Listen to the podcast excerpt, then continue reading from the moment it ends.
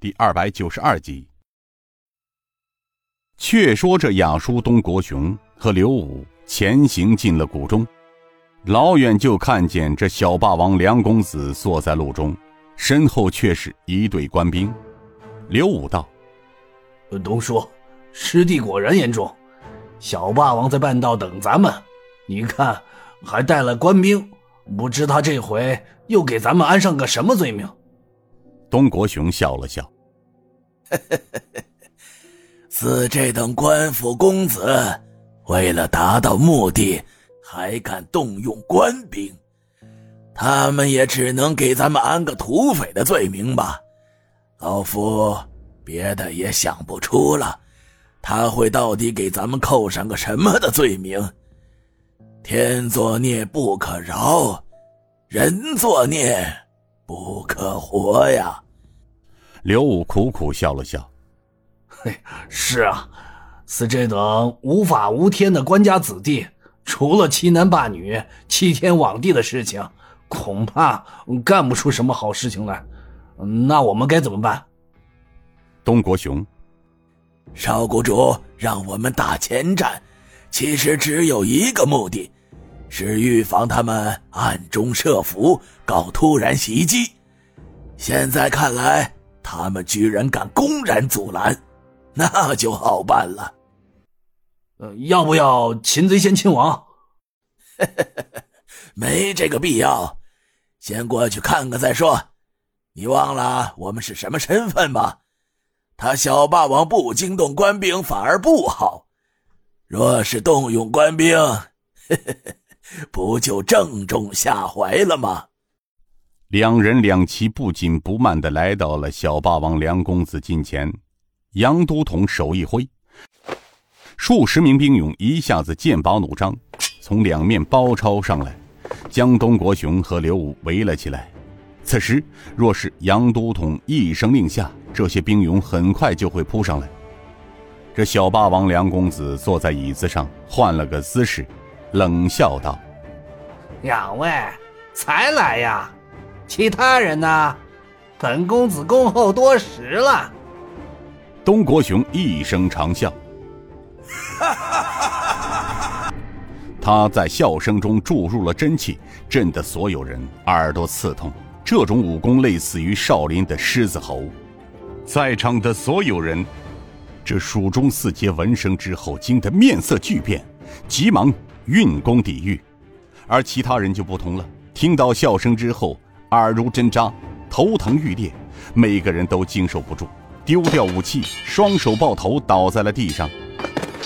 东国雄见此，知已经达到了震慑作用，便收住了笑声。这蜀中四杰大惊失色之后，抬头看时，眼前的两人还是如同常人，端坐在马上，就像刚才之事没有发生过。自己用了大半内力才扛住了笑声，而身旁的众人就不同了，大多双耳被震出了鲜血，虽然能从地上爬起来，可是站立不稳。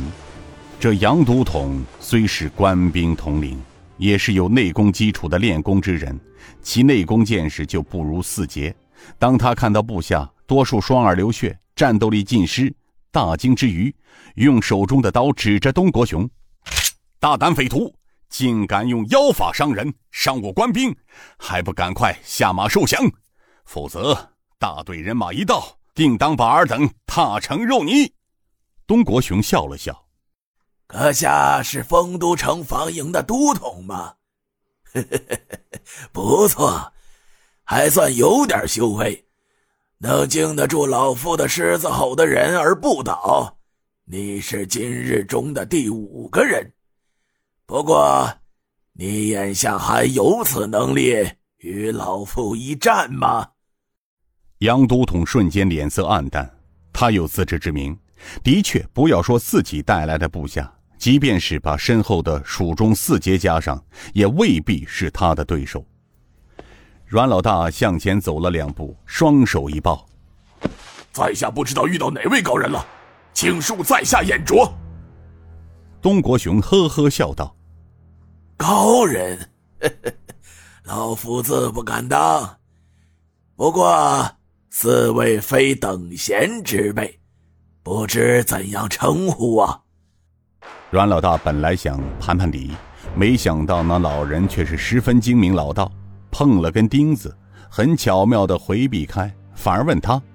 阮老大笑了笑，哈哈哈，在下叫阮红，其他三位是在下的兄弟，阮星、阮彪、阮虎。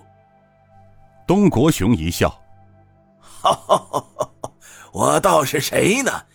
原来是蜀中四杰阮家兄弟当面。哎呦，真是幸会呀！不敢，在高人面前，在下不敢称姐。